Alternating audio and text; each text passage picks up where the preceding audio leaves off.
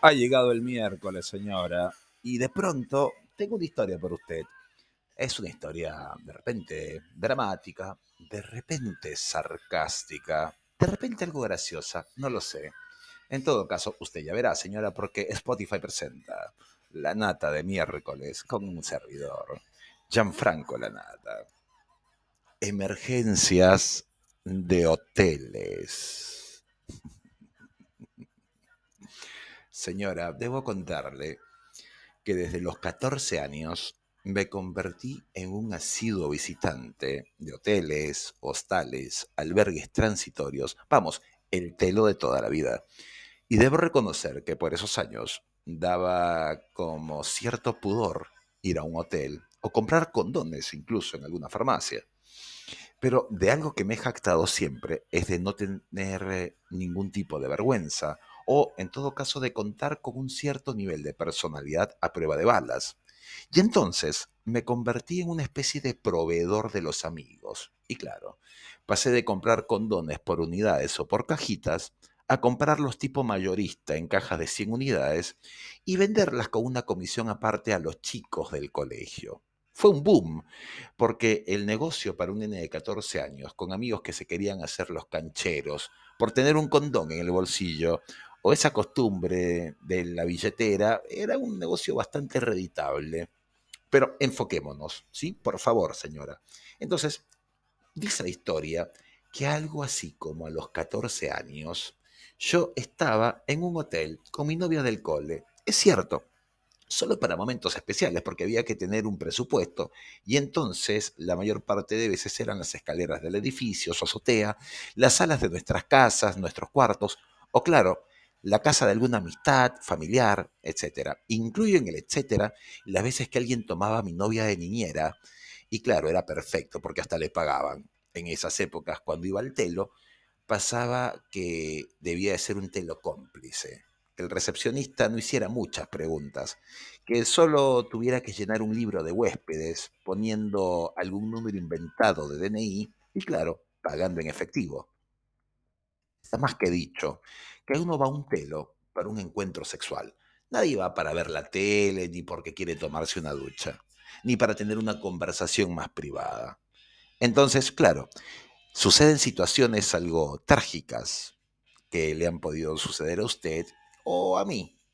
Eh, hoy haré un resumen de desgracias o de emergencias en los telos. Me ocurrió, por ejemplo, que conocí a una representante de una marca que iba cada rato al hospital. Y bueno, seamos honestos, cuando estamos de estudiantes, las representantes van a regalarnos muestras de sus medicamentos y obtener nuestra firma de que hicieron su trabajo. Como e, con ella había, yo diría, muy buena onda. Y hubo un día en que estábamos, en que quedábamos en eso de vernos, a mi salida, estaba como un pendiente. Y claro, lo hicimos, salimos. Y ella decidió que no había que perder el tiempo. Y nos fuimos a un hotel cercano, incluso al hospital. Todo iba perfecto. Caricias por aquí, besos por allá. Y debo confesar que yo soy mucho de los previos, del jugueteo precoital, como se le llama ahora. No voy directamente al enchufe, señora. ¿eh? Soy así de manioso, de lascivo. Y entonces estábamos en aquello. Ya estaba desnuda, cintura para arriba, y de pronto mi mano se insinuaba dentro de sus bragas, cuando de pronto ella me pidió que me detenga unos segundos. Y sin más, se iba al baño.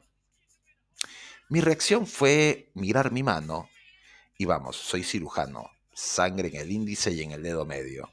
Acá hago un paréntesis y diré que personalmente no es un drama para mí. De hecho, ustedes pueden ponerse más cachondas estando con la regla y nada que un buen jabón no quite tampoco, ¿eh? Pero la doña en cuestión salió con cara de situación, se comenzó a vestir y no me daba cara. Vamos, que la idea era insistir un poquito por si había un cambio en la disposición, pero nada. Acá sí diré que mi intención no será nunca hacer sentir culpable a nadie, que mostraré mi mejor empatía, pero vamos, que ya estaba al palo, señora. Estaba literalmente con el fusil en ristre y nada le costaba, qué sé yo, un mamadín. O si nos poníamos cachondos, darle sin problema al rojo comunista. O si no, pues ahí acostado estaba el plan B anal. Pero no, las pelotas. Se terminó de ropar, me miró con cara de quererse marchar y claro, se pudrió todo. En otra ocasión, estábamos con la amiga de una amiga que de pronto se puso medio cachonda y lo cierto es que yo ya lo estaba. Porque la mujer estaba guapa, era muy sexy, bailaba pegándose a mí. Y venga, que las señales estaban correctas. Así que le dije para irnos a otro lado. Eso de decir ir a otro lado o a un sitio más privado o a estar solos siempre implicará un telo, señora. Nada de eso de irnos a un sitio más privado no es la playa ni tampoco eh, caminar al auto. No, mentira. ¿De acuerdo? Y claro, estábamos los dos enfiestados. De hecho, compramos un poco de whisky en una gasolinera y claro, llegamos al hotel, todo iba perfecto. Acá sí una primera vuelta, ¿eh? acá sí tengo que decir, hubo una primera vuelta con orgasmos, gemidos, gritos, centellas, vamos, estábamos al mango.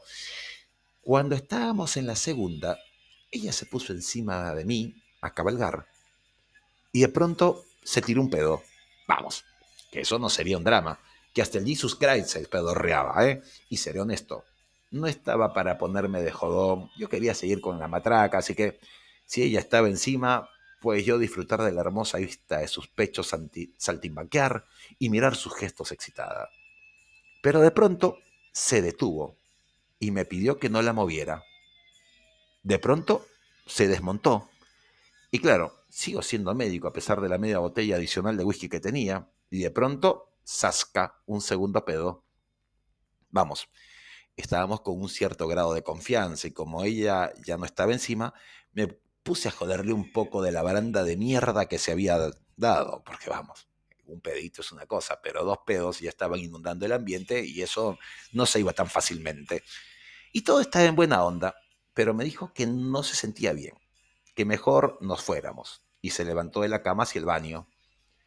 Y bueno, esas cosas pasan, no sería un problema. Pero luego que entré en el baño, me di cuenta de que no había sido un pedo, había sido un pedo caca. De hecho, había dejado una huella marrón encima de la sábana blanca del hotel. Y de inmediato me puse a revisarme, es que claro, en la emoción del tema podría haberme lanzado un pedo caca la primera vez, y yo no podría haberme dado cuenta. Felizmente no había sido ese el caso. Eso sí, hubo un ligero apuro por entregar la habitación y salir a toda leche, que hoy por hoy en los telos se ponen exquisitos y quieren cobrar extras por si uno deja manchadas las sábanas, fundas, cobertores, cortinas, alfombras y espejos. Un poco más si nos piden que eyaculemos solo en el baño o que no sudemos. La última, y que fue la peor, fue estando en Mendoza. Y claro, había conocido a alguien con quien decidimos tomarnos el fin de en Mendoza y disfrutar la gastronomía mendocina y esos vinos buenísimos que nunca caen mal. O bueno, a mí no me cae mal. El asunto está en que habíamos ido a comer un asadito con los vinos de rigor y claro, compramos unos vinos ahí en la calle, unos vinos artesanales buenísimos, paseamos y llegamos al telo un poco picados. Hay que reconocerlo, señora, un poquito picados, pero con ganas de darnos ese cuerpo a cuerpo. Ella era siempre muy pegada a sus formas y eso implicaba que luego de ese juego previo disfrutaba mucho el ir por el pete, vamos, por la chupada de rigor. Y siendo sinceros, lo hacía bien, porque acá tengo que reconocer que hay personas que lo hacen bien. Y también me he encontrado en alguna oportunidad que alguna expareja me ha dado unas chupadas tan, pero tan malas que era un pedirle que oviemos el tema. O que era mejor si nos salteáramos, porque podía resultar doloroso, aburrido o tan soso que me la bajaba, señora. Me rompía la excitación y me mataba. O sea, ahí sí, a ver televisión. Pero bueno, el tema está en que estábamos en ese previo suyo. Y sí, acá yo reconozco que el espíritu del vino me llevó a ser un poquito más vigoroso y en que mientras ella mamaba un poco, busqué esa rica sensación de garganta profunda y llevé mi verga un poquito más dentro. Y claro, no era la primera vez que lo hacíamos así, y es jugar siempre con esas sutiles arcadas que puede dar, pero esta vez no hubo sutilezas, y se fue de frenos. Le vino la pota. Vino una luz, señora. Se me vino encima toda la luz. Vamos, que me vomitó de cintura para abajo. Me bañó con vino, jugo gástrico y trocitos de panqueque. No hubo más que hacer. Así estando en pedo, casi a las 10 de la noche, llamé a la recepción para que vinieran a pasar un trapo y claro, darles una propina a los chicos de limpieza, porque una cosa es pasar un trapito cuando se derrama algo y otra limpiar las desgracias ajenas.